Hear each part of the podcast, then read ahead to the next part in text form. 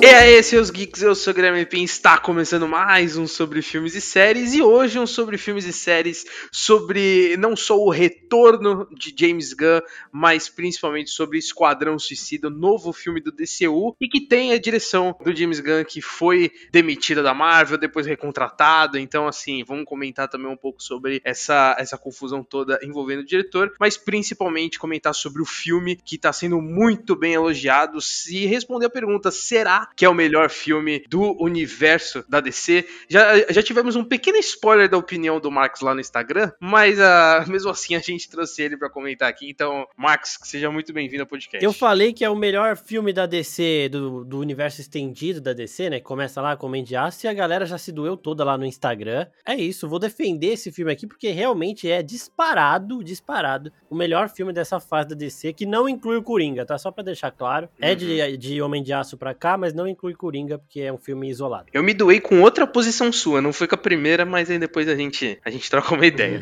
e estamos com ela aqui também, Isabel Félix. Oi, tudo bom? Também acho que é o melhor filme da DC. Eu fiz, a gente fez a nossa top 3 lá no, no, no nosso WhatsApp. E, e, o meu e o seu, Pim, foram os mesmos. Você viu? A gente tem Foram os mesmos, mesmos gostos. Por que pareça. os mesmos gostos ruins, né, no caso. Sim. Só em questão de DC, né? A culpa não é nossa que a, que a, DC, a DC tem pouco filme bom. Então, claro que vai ser os mesmos. Bom, eu, eu acho que vale a gente começar, lógico, com toda a polêmica envolvendo o James Gunn, pra caso alguém não saiba, né?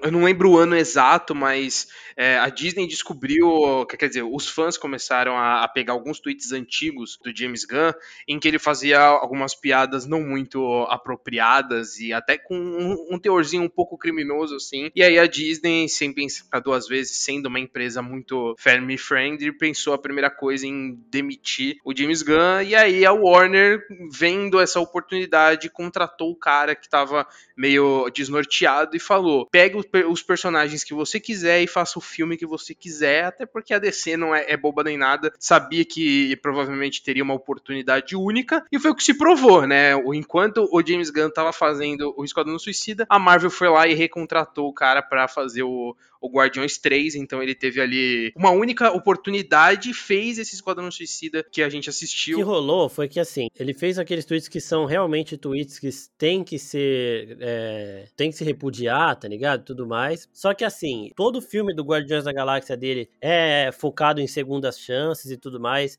Ele falou na época que ele não era mais essa pessoa e realmente, as pessoas mudam. Faz muito tempo que ele fez isso. Você pode criticar ele ter feito isso, mas não achar que ele ainda é essa pessoa, sabe? Porque, inclusive, a gente não conhece o cara. Os atores que trabalham com ele, todos saíram em defesa dele. O próprio Kevin Feige, na época, saiu em defesa dele, porque a Disney toma uma decisão que a Marvel nem sempre concorda. Agora, na Scarlett Johansson, é a mesma coisa. A Disney tomou uma decisão com ela e o Kevin Feige foi lá e falou que não concorda. Então, aconteceu isso e a Disney, na hora, achou que deveria demitir, sendo que esses tweets foram feitos antes da Disney contratá-lo. Então é uma parada que, tipo. E o James Gunn, ele tem um ponto de vista tão singular pros Guardiões da Galáxia que, tipo, todas as vezes que eles vão aparecer em outro filme, o James Gunn tem que estar tá lá para falar: ó, eles fariam isso desse jeito, desse jeito. Inclusive em Thor vai ter. Então, acabou Guardiões da Galáxia 2, ele escreveu o roteiro do 3 completo. Foi o roteiro, foi autorizado tudo mais. Aí saíram os tweets, ele foi mandado embora. A Marvel, depois que a Disney mandou embora, a Marvel não queria mandar. Ele até falou que o Kevin Feige tentou manter ele lá e não deu certo. A Marvel correu atrás de outro diretor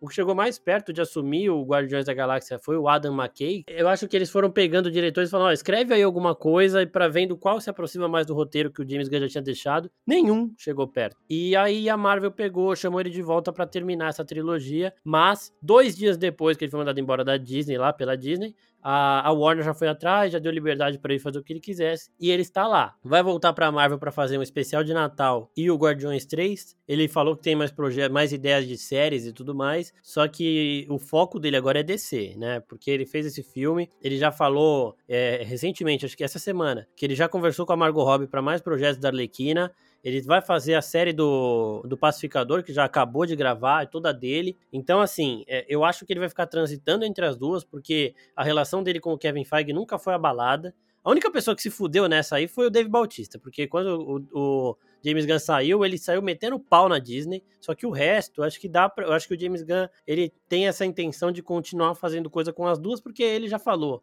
que tem projeto com, pro Stallone na Marvel, tem projeto para Margot Robbie na DC, então são coisas que ele deve continuar conciliando, mas eu vejo que o foco principal dele agora é DC, diferente Exatamente. Eu, eu também acho que é o melhor filme da DC, porque eu, eu sinto que é o filme em que é, ele se desprende totalmente, assim. Ele tem uma liberdade que a DC não teve nos outros filmes por uma obrigatoriedade de se construir um universo. Eu acho que o, o Homem de Aço, ele tem um, um, pouco isso também, mas por ser o primeiro filme da construção do universo, obviamente você tem uma liberdade um pouco maior do que, sei lá, ali o, o, terceiro. Mas depois do Homem de Aço, são filmes que tentam se conectar muito. E o Esquadrão Suicida, ele vem com uma liberdade gigantesca. É, o próprio Ave de Rapina, que eu gosto pra caralho também, Sim. ele ainda ele precisa se conectar algumas coisas, então ele precisa justificar alguns pontos. Esse aqui não, esse aqui é totalmente foda-se. É isso que eu senti do filme, ele é muito foda-se. Eu achei um pouquinho exagerado,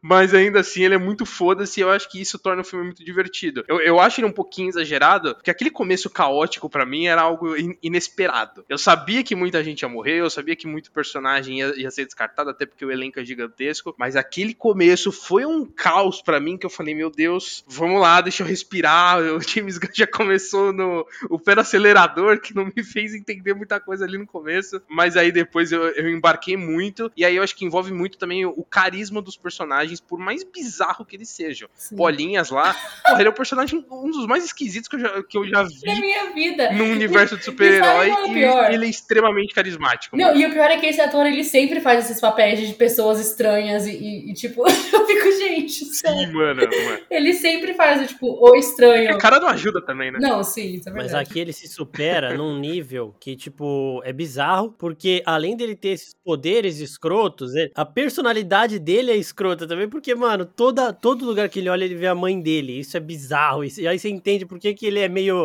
cabisbaixo, assim, tá? Tipo, ele lá na balada, aquela hora que eles vão numa baladinha pra descontrair, tentar pegar o pensador lá, mano, ele tá dançando com uma pá de mina e todas têm a cara da mãe dele. Isso é bizarro. Mano, é bizarro, mano. Na hora que eu não sei quem é que fala assim, ah, é, é tipo, nós todos vamos morrer, e ele, eu espero que sim. Eu fico, nossa. Ele, eu espero que sim. é muito bom. ok, então tá bom. Ai, não, e, e, e, é estranho, porque ele é um personagem muito fora do tom ali de todos os outros, fazendo um contraponto com a Arlequina, ele é totalmente diferente dela, só que isso faz com que eles se encaixem muito bem como equipe, né? Eu acho que isso foi o que funcionou mais e que é o que atrapalha muito no primeiro Esquadrão Suicida. Sim, e foi uma coisa que eu falei pro Marcos também, que eu tava vendo um monte de comentário lá na oficina do nosso Instagram, e a galera, assim, algumas pessoas metendo pau, falando, ah, porque esse filme é bobo, não sei o que, e é, tipo, é muito exagerado, e é muito... Gente, você não pode levar esse filme a sério. Esse filme não é pra ser levado a sério. Esse filme é pra ser levado, na, não na brincadeira, mas, tipo assim, no absurdo. É um absurdo esse filme. Tipo, é, é, as coisas que acontecem são absurdas. Então você virar e falar, ah, não, porque o personagem X é muito bobo, ah, porque, porque o filme é muito exagerado, tem muita violência. Essa é a proposta dele. Tipo, Sim. e esse, esse é o problema do primeiro esquadrão. Eles tentaram ser um filme, tipo, sério e um filme. Sei lá, eles tentaram fazer uma coisa que não é pra ser levada a sério, mas completamente, tipo, dentro de, um, de um monte de caixinha, sabe? E nesse esquadrão foi tudo foda-se e, tipo, cada personagem, eles são os absurdos que eles são mesmo. Gente, pelo amor de Deus.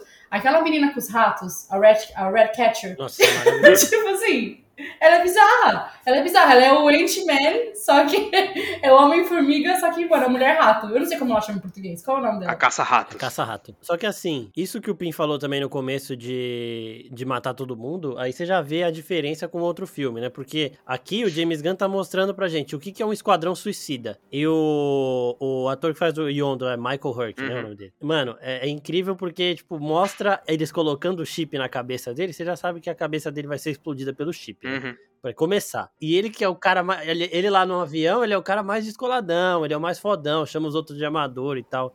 E, mano, a hora que ele vê a merda feita, que ele vê uma mina maluca pulando num helicóptero e estourando. Nossa, velho. É, tudo que acontece ali, você fica com uma cara de, velho, o que, que eu tô assistindo?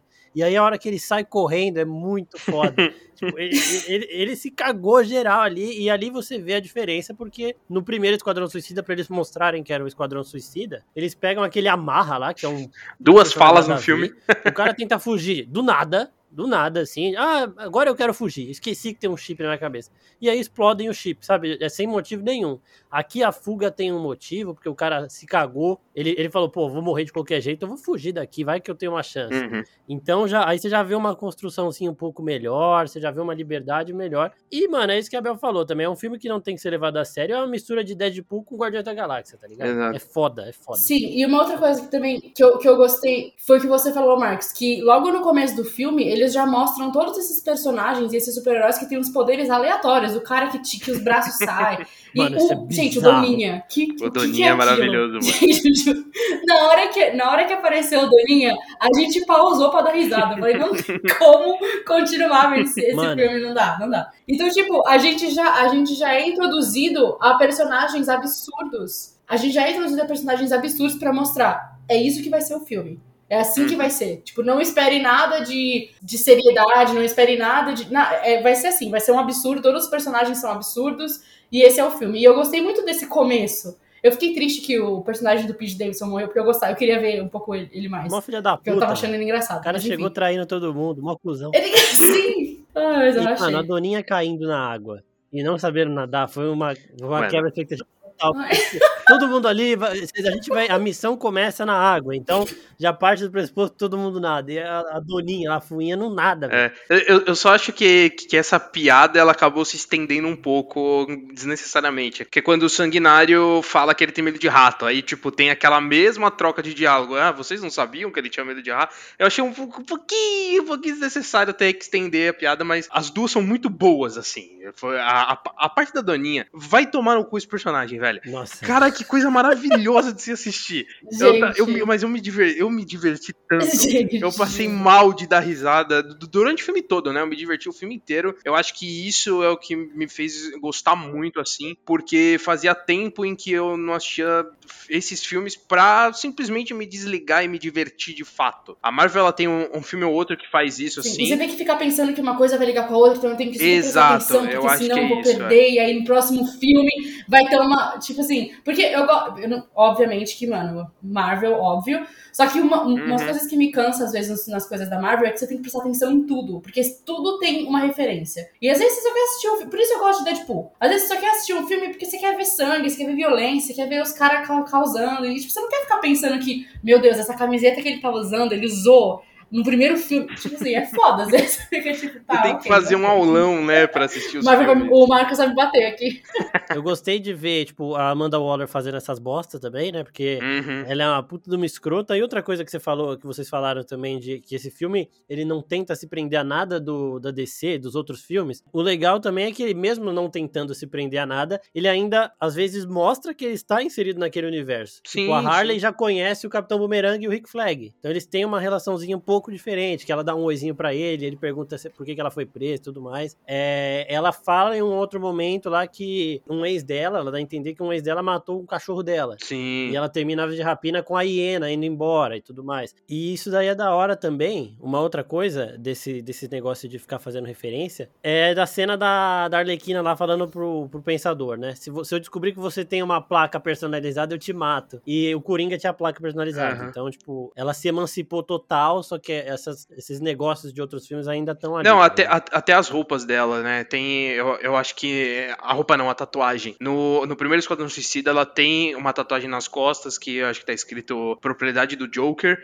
E aqui ela tem uma tatuagem atualizada que é propriedade de ninguém. Então, assim, joga esses indícios. E, e principalmente na personagem da Arlequina, que é, é a que tem uma, uma consistência maior nesse universo da DC, né? Então, claramente seria a personagem de fio condutor dos três filmes, no caso, né? Que é o Esquadrão Suicida, Aves de Rapina e o. Esse Esquadrão Suicida agora, mas ela também aparece em outro, não é? Ou eu tô viajando? Não, é, é Aves de Rapina, Esquadrão Suicida, acho que só esses três. É. São só esses três, tá certo. Se tem uma personagem para fazer referência, vai ser sim, ela. Sim, sim. Tipo, ela é a única personagem que vai, que faz sentido eu ter referência em todos os filmes que ela aparece, porque ela tá em todos, e enfim, ela tem uma história constante nos filmes. Na hora que ela, na hora que ela se solta lá do que ela tá presa e aí os caras estão indo salvar ela e ela fala: Eu posso voltar lá pra vocês se salvarem. Mano, é muito bom. o melhor é o Death Patronizer, né? Tipo, ó, oh, isso é muito nobre da sua parte, tá ligado? Isso é muito bom do, do Bloodsport falando pra ela. Caralho, é uma atitude muito nobre sua. E aí, tipo, ela chega lá e já conhecendo o Rick Flag e tudo mais. Então, o que eu gostei da Arlequina aqui é que, tipo, isso todo mundo falou, né? É o melhor momento da Arlequina. Ela já uhum. foi retratada primeiro lá no, no primeiro Esquadrão Suicida, extremamente descartada, sem personalidade. Ela tava lá, tipo, é, os closes nela, você via que era uma parada só, era para mostrar a Arlequina, a Margot Robbie e tudo mais, mas sem dar uma profundidade melhor. Aí em Aves de Rapina já é diferente, porque já é uma mulher dirigindo, só que o James Gunn, o que ele fez com ela aqui, é surreal de foda, e principalmente porque ele usa uns negócios dos quadrinhos também, de tipo, ela é bailarina. Isso aí não tinha sido mostrado em nenhum outro momento. É ginasta de nível olímpico Sim. lá.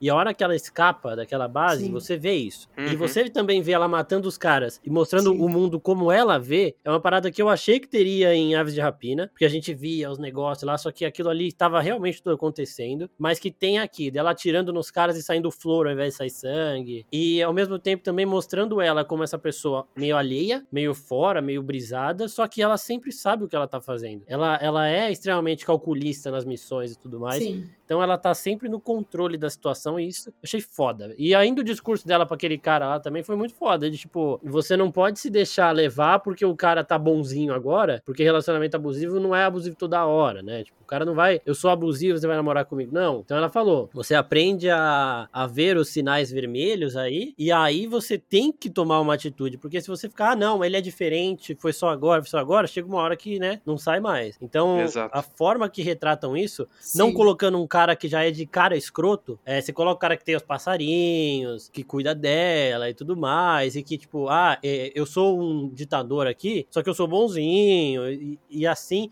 E aí chega um momento que você vê que ele é um cuzão, e ela nem, tipo, ah, nem pensa nos lados bons, tá ligado? Nos momentos bons que ela teve, ela já encerra ali, porque é assim que tem que fazer mesmo. Porque se você deixa passar, você se fode. Então ver tudo isso da Arlequina agora, agora sim eu vi uma emancipação total, tá ligado? Uhum. Aproveitando que a gente tá falando da Arlequina, né, é da hora falar, do, assim, do Ave de Rapina também, que, que eu acho bom comentar, que é a questão de, de linguagem que, que o filme traz, né? Muita gente meio que tá considerando o James Gunn como um, um gênio ali, mas assim, ele, ele, ele é muito bom no que ele faz, mas no universo, o Ave de Rapina, ele tinha feito algo muito parecido em questão de linguagem, de não trazer uma, uma história linear, né, de fazer esse filme costurado de, de pontos de vista diferentes, que é o que me faz gostar muito de Ave de Rapina. Só que eu acho que o que ele acerta a mão aqui, mais do que o Ave de Rapina, é principalmente a dinâmica de grupo. No, no Ave de Rapina tem um grupo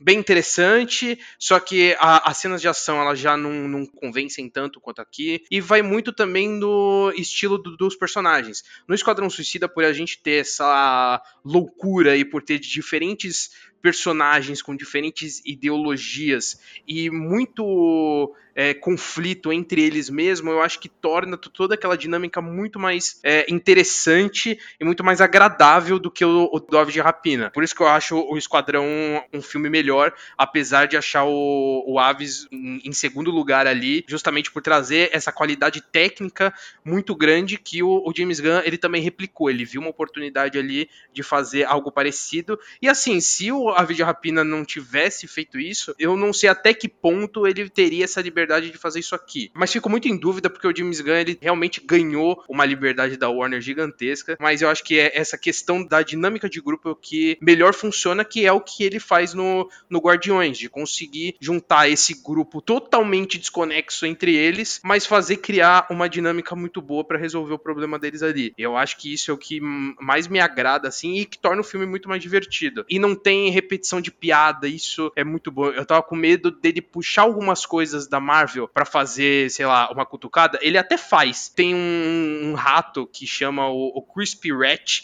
que faz uma referência clara ao Chris Pratt, né? Só Sim. juntando ali o, um, uma letra na outra. Tem também a, a, camiseta do Rick Flag, que faz ali umas que eu acho que é, é, erros podem se tornar oportunidades, alguma coisa assim, que ele tem escrito em inglês ali na camiseta. Então, ele dá esses toques, mas é muito sutil Porque eu acho que ele, ele percebe que, que ele errou, mas ele também sabe que a atitude da Disney não foi a mais madura de todas. Então ele faz uma, uma provocação em relação à, decisão da empresa, mas de uma forma bem sutil e não muito infantil, assim. Então, nesse ponto, eu acho eu, eu gostei mais. Fiquei com medo de ser um show de provocações alheias em relação ao universo da Marvel que, que me agradou. É, eu queria trazer aqui um assunto muito importante e isso vai determinar muito o futuro da minha presença na oficina. É, hum. é realmente muito importante, que é falar oh, da fofura e da beleza incontestável do Tubarão Rei e que é o melhor personagem desse filme disparado. Oh, sensacional. E é. quem discordar é louco. É disparado. É Não, disparado. Eu gostei muito dele, porque eu, ele me lembrou. É, é o Sylvester Stallone, Sim, né? Ele mesmo. Que, e eu, eu gostei muito dele, porque, tipo assim, ele tem aquela, aquela vibe de, tipo, o burrão mais forte, só que em nenhum momento ele estraga os uhum. planos. Tipo, aquela cena que ele tá dentro da van e eles estão todo mundo no bar, e aí mostra ele sozinho, tipo, mexendo com alguma coisa, não sei o que ele tava fazendo, meio que, sei lá.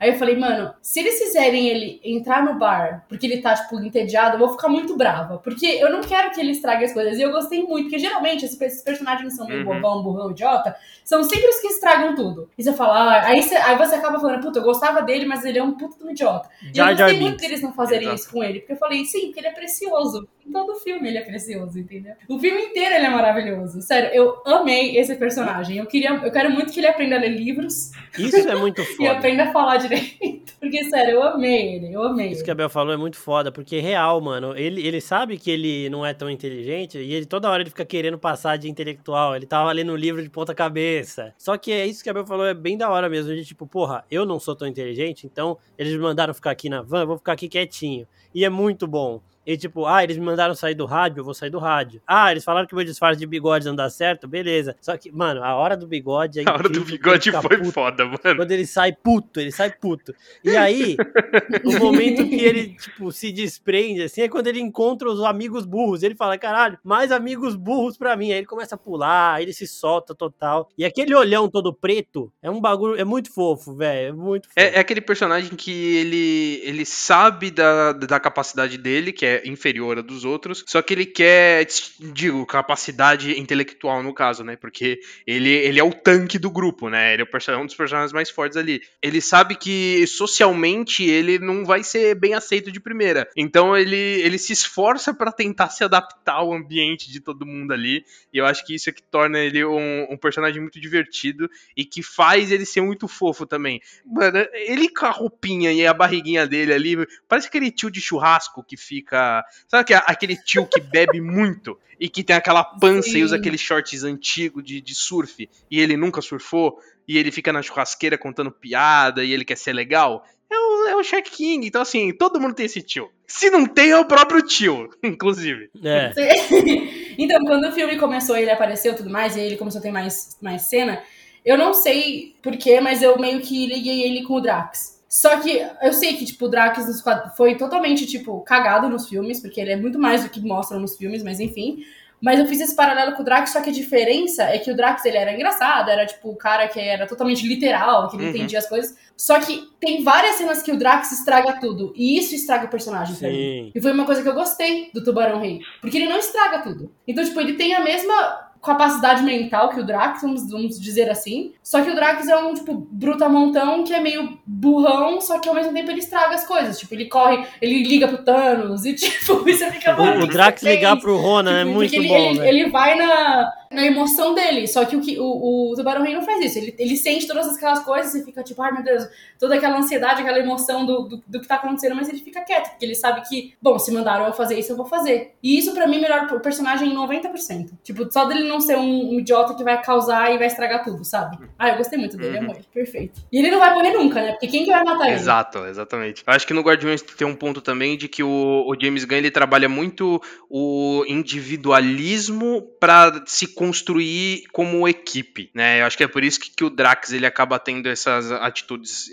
idiotas, principalmente no, no primeiro filme, para sim você construir equipe. Aqui meio que eles já se embarcam e já se aceitam como equipe. E uma coisa que me surpreendeu muito foi o, o Shaq King ter muito tempo de tela, porque quando a Doninha a, aparece, já morre nos primeiros cinco minutos, eu falei, putz, não vamos ter tanto efeito visual quanto eu achava que a gente ia ter. Só que aí o Shaq King começou a aparecer bastante, eu, me dá mais, me dá mais, me dá mais. E eu tava com medo desgraçado dele matar o Shaq King. Que qualquer ceninha que ele aparecesse, eu cobria o rosto assim, eu falava, não, por favor, James Gunn, não, não me faz odiar você por causa desse personagem. Mas no final ficou tudo mas, bem. Mas, mano, Isso me aliviou muito, assim, eu vou ser bem sincero. Mas depois que ele toma um tiro de 12 do do sanguinário e não tem nenhuma marca no corpo dele, eu falei, caralho, pra matar vai ter que ser foda. Ué, mas e, mesmo mano, assim, mano, mesmo é, assim. Tava sim. uma loucura total. Eu falei, puta, alguém vai matar esse bicho. Eu, eu, eu, quase dei uma leve choradinha com o Shark King, eu vou ser bem sincero ali. Mas puta, mesmo que eu sou. Eu sou uma manteiga derretida absurda. E, e tubarão é meu animal favorito, assim, então misturou tudo ali. Muitas emoções assistindo Esquadrão Suicida. E, e, mano, é, isso, isso é foda, porque assim, a hora que ele cai do prédio, os caras varam ele de tiro, eu falei, puta, agora não, meu tubarãozinho, os os bichos lá que conseguem abrir sangue nele, aqueles bichinhos que grudam nele. Uhum. Só, que, só que, mano, é, ele é o tanque mesmo, é muito foda. E isso dele ser o tanque também ficou bem evidente naquela cena final ali, de luta final, que o, o próprio Bloodsport ali do Idris Elba, ele se coloca como Capitão América nos Vingadores e ele sai falando. Tanto que o, o último personagem, ele vira e fala pro King Shark, é, Nanawe, Nham Nham, e aponta pro monstrão. Big Monster uhum. nham. É igualzinho o Capitão América falando pro Hulk e Smash. Então, tipo, toda aquela cena tem essa semelhança, achei muito foda. Eu achei também essa construção é dos personagens. E o, a parada de Esquadrão Suicida também eu achei bem legal, de tipo, eles são mercenários. Eles não estão realmente, ai, é, a gente quer o melhor das pessoas. Não. Eles estão lá, eles vão lutar com aquele monstro porque tudo tem limite, né? Você vendo criança sendo morta, sendo raptada, sendo abduzida por alien também. Se você consegue fazer alguma coisa, dificilmente não vai fazer. Só que aí no final, eles voltam a ser o, o esquadrão lá e eles assim. A gente vai deixar esse experimento ilegal dos Estados Unidos permanecer escondido, porque a gente também não é mocinho e em troca a gente uhum. vai pegar a nossa liberdade. Então eles não perdem a essência do Esquadrão Suicida também. E isso é foda. Uhum. Você falou que quase chorou no filme, eu chorei. Eu chorei com o Rick Flag. Chorei com o Rick ah, Flag. Ah, não, tio, vai se fuder, não. Pelo amor de Deus. Chorei. Eu não chorei, mas eu fiquei emocionada quando o, o Bolinha vira e fala: Eu sou um super-herói. Eu fiquei, ai, que fofinho. que fofo. Ele... Mano, mas sério, de verdade. O que, que é aquele, aquele o superpoder dele? Gente, juro, eu fiquei que, que tá acontecendo nesse filme? Pô, eu, eu vou... E é muito mais legal do que é nos quadrinhos. Tipo... Ele conseguiu adaptar bem esse poder dele ali, porque nos quadrinhos é uma coisa horrorosa, mano. É muito zoado. Não, é, é muito melhor e assim, né? O James Gunn falou que ele olhou a lista de personagens mais idiotas da DC, escolheu o Bolinhas, e tava o Bolinhas e o Rei do Condimento lá, que é o cara que joga ketchup mostarda. E eu queria ver como ah, fazer isso. Mano, é. O Condimental King, o cara joga é tipo mano, é mostarda. É, é, é bizarro. Véio. Só que, mano, é sensacional. Os outros tem muita gente bizarra nesse Cada dia mais tenho certeza que quem inventou esses personagens estava drogado. Porque, tipo, não tem outra explicação. É o James. Se o cara tava. Cuspindo na cara. Com certeza. É o James Gunn na cara de gente que fala assim, ó. É, adaptar o Superman é difícil. O James Gunn pega a cara dessa pessoa e cospe. Assim, olha aí, ó. Olha o Bolinhas, olha o Rocket, eu, olha o Groot. Exato. É, eu, tá eu, acho que, eu acho que criar esses personagens nem é, nem é tão, assim, loucura. O problema é se aceitar colocar nos quadrinhos. Eu acho que isso é o pior. Porque eu posso chegar pro meu chefe e falar, chefe, pensei num personagem que ataca ketchup e mostarda. O, o chefe, se fosse sensato ou tivesse um, um parafuso a mais, ele ia falar, Claro que não, seu idiota. Mas não, ele foi lá e aceitou. Então eu acho que é mais de quem, de quem aceita a decisão do que de quem tem a ideia, então.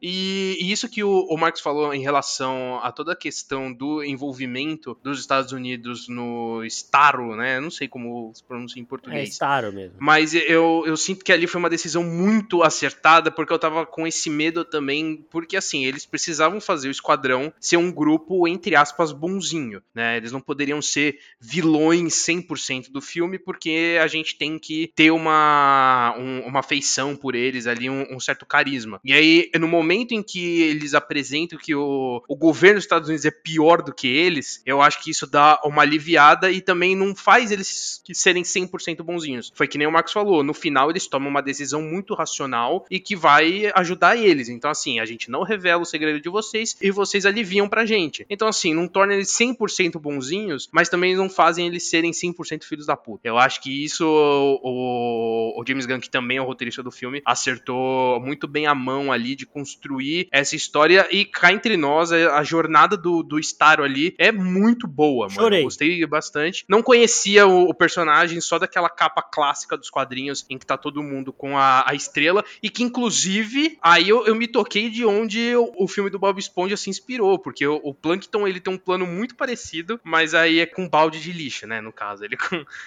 é uma piada com o Burger King e com o universo da DC. Então eu achei. Agora, o filme do Bob Esponja, pra mim, ganha um nível acima. Então, mas é o. A gente, a gente acha no começo que é, que é que o Star, na verdade, é o vilão, então, só que coitado, ele só foi uhum. abduzido praticamente pelos seres é, humanos. Mano, ele quer sobreviver, velho, é só isso. E, e, tipo, ele só quer sobreviver, porque o que, que ele vai fazer? Tá preso lá anos e anos, isso é claramente culpa dos Estados Unidos, sabe? É mais culpa dos Estados Unidos do que da onde, do que do, do governo, da onde o, o, Estado tá instalado. Então, tipo assim, nossa, eu fiquei com tanta raiva, tanta raiva. Nossa, sério. Eu fiquei puta. Oh, e, e eu, eu vou dizer que eu só fecho o título de gênio pro James Gunn o dia que ele fazer o Starro ser o Robin nos cinemas. Porque quando eu vi isso lá no post da oficina, para quem não viu, tem um, um, um perfil lá do, do estado. E teve uma época que o, o Batman adotou a Estrela do Mar como seu filho. E eu não, eu não consigo falar normal porque é, é não. maravilhoso. E adotou ele como Robin. E tem a estrela com a roupinha do Robin. Que puta que pariu. Foi, foi a foto mais. O filme em si já é bizarro. Foi bizarro. Mas essa bizarro. curiosidade que eu, que eu li lá na oficina foi o, o mais surpreendente de tudo. Não, e se tem alguém que pode fazer isso é o James Gunn, né? Convenhamos. sim, sim. E, Mano, é bizarro que o Batman não pode ver um órfão, ele pegou um pedaço do Starro depois que o Starro morreu, cuidou, tem uma foto dele abraçando a estrelinha no ombro, assim. Mano, e deu é um traje de Robin pra ela, tá ligado? Então é, é bizarro. muito bizarro. E isso que a Bel falou. Se o Batman fizesse é terapia, ele não seria um super-herói. O Batman precisa de terapia. Ele precisa de uma psicóloga. Pô, mas, ele, mas ele, não ia adotar um as crianças. Tudo bem, o, o Batman ele adota, ele adota as crianças para fazer violência à noite na rua? Faz. Mas ele ainda adota criança, então assim, é um.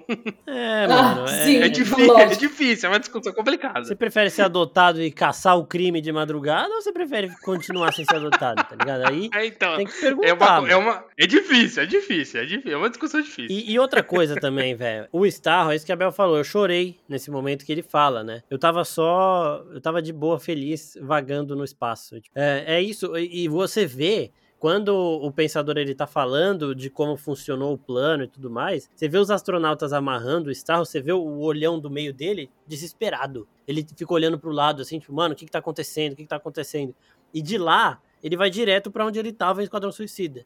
Então é normal que a hora que ele consiga romper aquilo, ele quer vazar, velho. Ele, ele quer de um jeito ou de outro arrebentar com todo mundo que fez isso com ele. Tanto que ele arrebenta, ele corta o cara no meio. Então é justificável ele sair daquela forma. Só que o James Gunn dá uma profundidade pra, um, pra uma estrela marinha gigante que aparece em, sei lá, 15 minutos de filme ou menos, que é sensacional também, velho. É incrível. Não, e eu, eu tava com esse medo também, porque quando a, anunciaram que seria o, o Starro vilão, eu falei, caralho, como que eles vão encaixar isso? Isso num filme pé no chão, né? Porque assim, por mais que ele seja muito fantasioso em, em vários pontos, ele é pé no chão nesse sentido. E o Starro ali eu, achei, eu, eu achava que ia ter um, um, um destaque negativo, né? Isso uh, antes de, de, assistir o filme. Mas a forma como ele constrói tudo é muito bem encaixada, é muito bem feita, e faz com que a gente aceite melhor essas coisas, assim. Eu só, eu só fico curioso, caso esse universo se estenda, como que vai ser as consequências disso, porque eu acredito acreditava que ia ser uma coisa muito mais escondida e ninguém ia ficar sabendo. Só que o bagulho foi pra televisão ao vivo, assim. Então, assim, caso isso venha à tona no, em, em próximos filmes, o que eu acho difícil, é, eu fico curioso para saber como que eles vão tratar isso, assim. É que o universo da DC é tão bagunçado já que eu nem crio expectativa para absolutamente nada. Eu acho que, mano, pegar o James Gunn e entregar para ele esse rumo seria a melhor ideia. Tó, dá sequência pro universo da DC aqui do jeito que você quiser. Porque eles vão tentar arrumar com o Flash, que vai ser a maior bagunça de todas. Então vai ser aquele negócio, a gente não se leva a sério, a linha cronológica é uma bagunça, só que agora, no final do Flash, vai arrumar tudo, porque vai ser o Flashpoint, sabe? Então a intenção deles é de ajeitar isso. Só que aí você tem um Aquaman que vai sair depois, e faz parte do antes, então tem que ver como é que vai funcionar.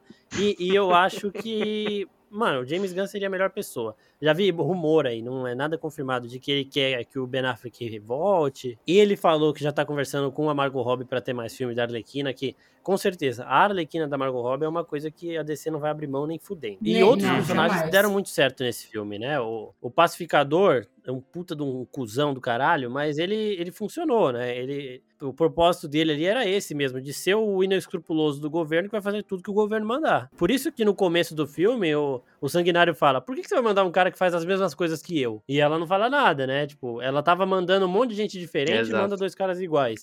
E aí você vê um cara que. É, porque um deles. Porque um deles é cadelinha do governo. É, então, ele fala toda uhum. hora: eu preciso para manter a paz. E aí, tipo, você vê ele matando uma mulher que tava lavando roupa. Você vê ele mirando numa secretária. Quando eles vão salvar a Arlequina, só tem a secretária no prédio, porque ela já matou todo mundo. E ele tá com a arma na cabeça da secretária. O que, que a secretária ia fazer, tá ligado? Então, ele é o lunático mesmo. O tempo todo mostra isso. E aí você vai, começa vendo ali que uhum. o cara, ele tem aquela. Porque é sempre assim, né? O esquadrão ele sempre teria alguém que tenha os negócios escusos da Amanda Waller por trás. E um dos melhores momentos do filme é quando ela toma uma marretada na cabeça, que essa hora eu gritei, velho. essa parte foi da hora mesmo. Nossa, sim. quando você falou do, do Peacemaker, o único problema dele é que ele anda, anda armado toda hora, né? Porque a gente viu aquela cena da cuequinha Mano, que... Puta John que pau, John Cena.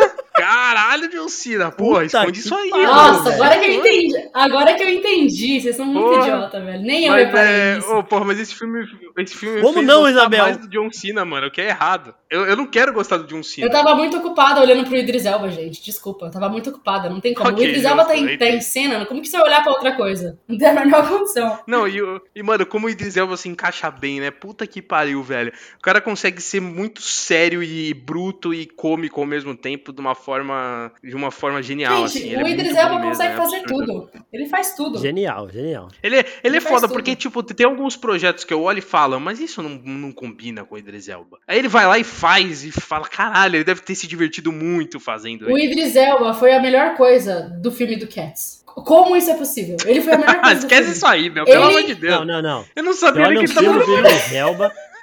Ele é o gato que é o que é o, tipo, o gato sexy. Ele consegue fazer, e o filme é uma bosta. E eu falei, gente, como que é possível isso acontecer? Pô, ele é meu, ele é, ele é isso, velho. Não, você olha o Idris Elba e você fala, caralho, esse cara pode fazer qualquer coisa. Mas calma, né? Ele, ele abusa desse qualquer coisa porque ele tá em Motoqueiro Fantasma do, do Nossa, Nicolas Cage. é verdade, ele, mano. Ele tá na Torre Negra, que é um filme que, tipo, tinha expectativa e foi um lixo. É verdade, é Ele verdade. tá em Cats, então assim, né? Só que o cara, ele, ele é foda mesmo, mano. Ele é muito Puta bom, mano. Ele é muito Todos bom. os momentos ele sabe exatamente como passar a situação. Na cena que eles estão vendo o plano, ele parece o cara extremamente cansado, que não queria estar tá ali. Aquela viradinha que ele dá olhando pro Tubarão Rei falando da mão, pro Peacemaker falando lá que Estrela Marinha é, é um apelido para anos, tudo mais. Mano, o Idris Elba é foda, ele é do caralho. Ou seja, não sentimos falta alguma do Will Smith nesse filme, não, né? Não, não fez falta. Nossa, o Will Smith não. da hora também. Eu nem lembrava que ele Por incrível que pareça, viu? Foi bom ele não ter participado, porque, mano,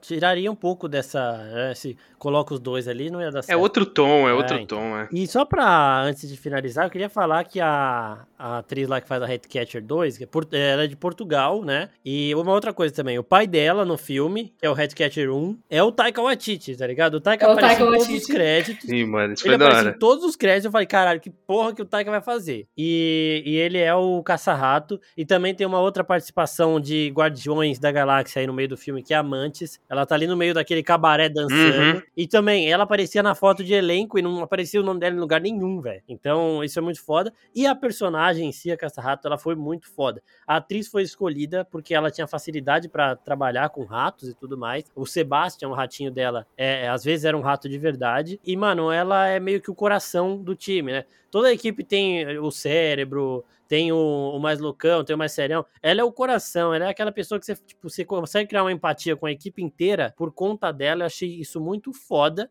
E também acho que a gente não podia encerrar sem falar ela do foi... Milton, né?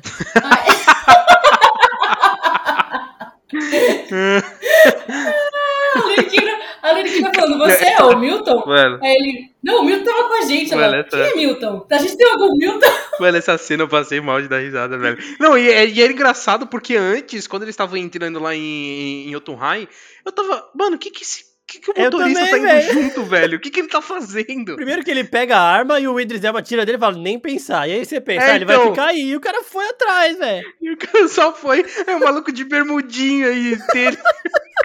Caralho, aquilo foi maravilhoso, mano. Foi maravilhoso. E a Arlequina no final, chamando o Idris Elba de Milton, também foi foda, velho. Aí ele, foda, mano, meu nome não é Milton, ela, mas a gente Sim. teve uma conversa de meia hora falando que seu nome era Milton, porra. E, mano, é muito foda, velho. Não, e, e, e, em relação a caça-ratos, mano, isso que você falou, eu acho que também ajuda muito na construção ali de, de grupo mesmo. Que foi o que eu falei, que eu acho que é a principal força do filme, que é essa coisa da, da união entre eles de time, né? Não é família igual o Buberang chama no primeiro Esquadrão Suicida naquela cena ridícula, mas em que ela acaba tendo essa, essa função de construir o laço entre eles. Tanto que ela convence o Nanau e não comer ela e que é Sim. é maravilhoso, assim, tipo, Mano. é um diálogo em que ela realmente entra no coração do, dos personagens para encantar é, não eles. Não comer ela e não comer ninguém, nenhum dos outros, né? Exato, então ela, ela evolui o poder dela, né, porque ela tem essa função inicial de, entre aspas, encantar os ratos, mas é ela que encanta todo mundo ali. Meio que todo mundo ali é rato, né, se pensar bem, assim, é. trazendo um pouco do, do, do, nome inglês, assim, todo mundo ali é meio rato, então faz parte do poder dela mesmo, e é isso aí. E outra, é um poder extremamente útil, né? Que a gente vê no, na batalha final como ela é forte. Imagina ela né, em Nova York. Em, exato, em São Paulo, velho. Bota ela lá em São Paulo pra você ver. É, em São Paulo aqui. Ela em Paris e acabar com a cidade inteira em cinco minutos. Ou construir e, restaurante. E aquele né? abraço que ela dá no Nanau, eu acho que é um abraço que todo mundo queria dar, velho. Quando ela Nossa, vê ele vivo, sim, que ele mano. vem correndo assim com sim. as perninhas, ela vai dar um abraço. Oh, caralho. Só pra encerrar também, isso que você falou da família, que é uma das piores, um dos piores momentos do primeiro Esquadrão Suicida, que do nada aquele, aquele, aquela gangue ali que não tinha nenhuma ligação com o outro, é chamada de família. Eu senti uma alfinetadinha do Rick Flag no começo, e quando ele tá levando o personagem do, do Michael Hork lá, Mickey Hork lá, sei lá, que ele tá levando ele, apresentando o Esquadrão Suicida, aquele primeiro que morre todo mundo, ele fala: Esses são seus irmãos e irmãs dos próximos dias. Seja bem-vindo aí, né? Então, tipo, essa vai ser a sua família dos próximos dias, tá? Mas, tipo, foi só uma alfinetadinha de, tipo, uhum. você vai ter que conviver com esses caras e tudo mais. E isso é foda também. Então é isso, gente. Acho que deu pra gente destrinchar tudo que a gente queria falar sobre o Esquadrão Suicida e deu pra perceber que a gente se divertiu absurdo. E assim, continuem acompanhando lá o, o Oficina no Instagram, porque saiu o, o, top 10 do Marcos, só que também vai sair do, do resto da equipe. Então fiquem acompanhando lá o Instagram para saber o, o, top 10 de todo mundo da DC. E se preparem para algumas discussõezinhas, porque eu falei que eu não concordei com algumas posições do Marcos e não concordei mesmo. Só que aí eu acho que a gente pode guardar por um outro momento essa discussão, para quem sabe assim rende um programa e a gente pode trazer essas discussões para vocês também. E claro, lembrar para vocês que o podcast da oficina tem dois quadros semanais. Um é o sobre filmes e séries toda segunda-feira e toda quinta-feira a gente tem o Nexus Room comentando sobre o episódio mais recente de Warif, né? Na semana passada a gente comentou sobre o primeiro episódio e nessa quinta-feira a gente vai comentar sobre o segundo episódio de Warif. Então, sigam a gente aqui no, no seu agregador favorito para não perder nenhum episódio. E claro, acompanhar a gente em todas as outras redes sociais. Avisar vocês que agora toda quinta-feira a gente também faz live lá na Twitch. Eu e o JP passando vergonha no Fortnite. Mas não tanta vergonha assim, porque semana passada tivemos a nossa primeira vitória em live. Então, assim, foi uma coisa linda, comemoramos muito. Então, a, sigam a gente lá na Twitch também para acompanhar todas as nossas lives. Então é isso, gente. Muito obrigado pela participação do Marcos e da Bel aqui, voltando ao podcast. E até o próximo episódio. Valeu! Valeu! Valeu!